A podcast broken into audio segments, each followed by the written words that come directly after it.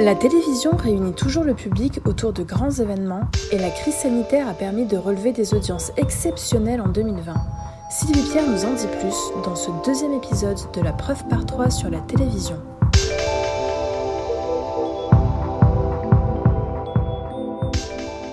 Si le poste du salon est toujours la représentation principale du média, les usages numériques permettent de quitter les standards de réception et de regarder des contenus audiovisuels sur les autres supports que sont l'ordinateur, le smartphone ou la tablette. Au quotidien, 3 millions de personnes regardent la télévision sur ces écrans, mais le téléviseur demeure le premier écran avec 99% des foyers qui en sont équipés. En 2020, période de confinement, Médiamétrie a relevé des audiences exceptionnelles et un temps record passé devant la télévision allant jusqu'à dépasser les 5 heures de durée d'écoute individuelle par jour contre 4 heures en temps normal. La télévision linéaire est redevenue cette expérience partagée, familiale qu'elle était à ses débuts. Cette hausse inédite s'observe même chez les 15-24 ans qui s'éloignaient du poste depuis quelque temps. Leur consommation de la télévision a augmenté de quasiment 70% durant le confinement. L'information est en tête des audiences. Elle représente près de 30% du temps passé devant la télévision. Actuellement, 29,8 millions de Français sont devant leurs écrans à 20h30. Viennent ensuite les programmes culturels qui, contrairement aux pronostics pessimistes, connaissent des succès d'audience.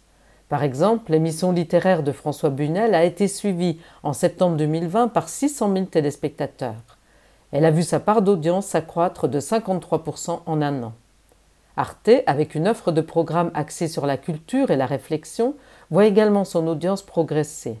En 2019, elle atteignait 2,6% de la part d'audience contre 1,5% en 2011. Par ailleurs, la télévision réunit toujours le public autour d'événements politiques ou sportifs. La Coupe du Monde ou l'Euro ont fait des records d'audience à plus de 20 millions de téléspectateurs. De même, le discours du président Macron du 16 mars 2020 concernant les mesures Covid a été suivi par 35 millions de téléspectateurs, soit 86,6% du public de 4 ans et plus.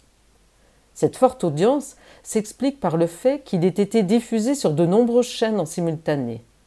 Le sociologue Daniel Dayan a montré que ces cérémonies télévisées caractérisent la télévision et constituent un moment fort de la sensibilité collective au sein de la nation.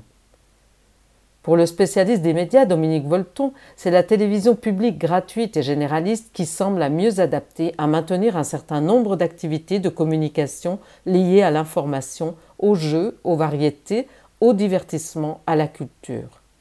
À condition de n'être pas réduite au bas de gamme, laissant au milieu plus favorisé, par l'intermédiaire des télévisions thématiques, le privilège d'accéder aux programmes les meilleurs.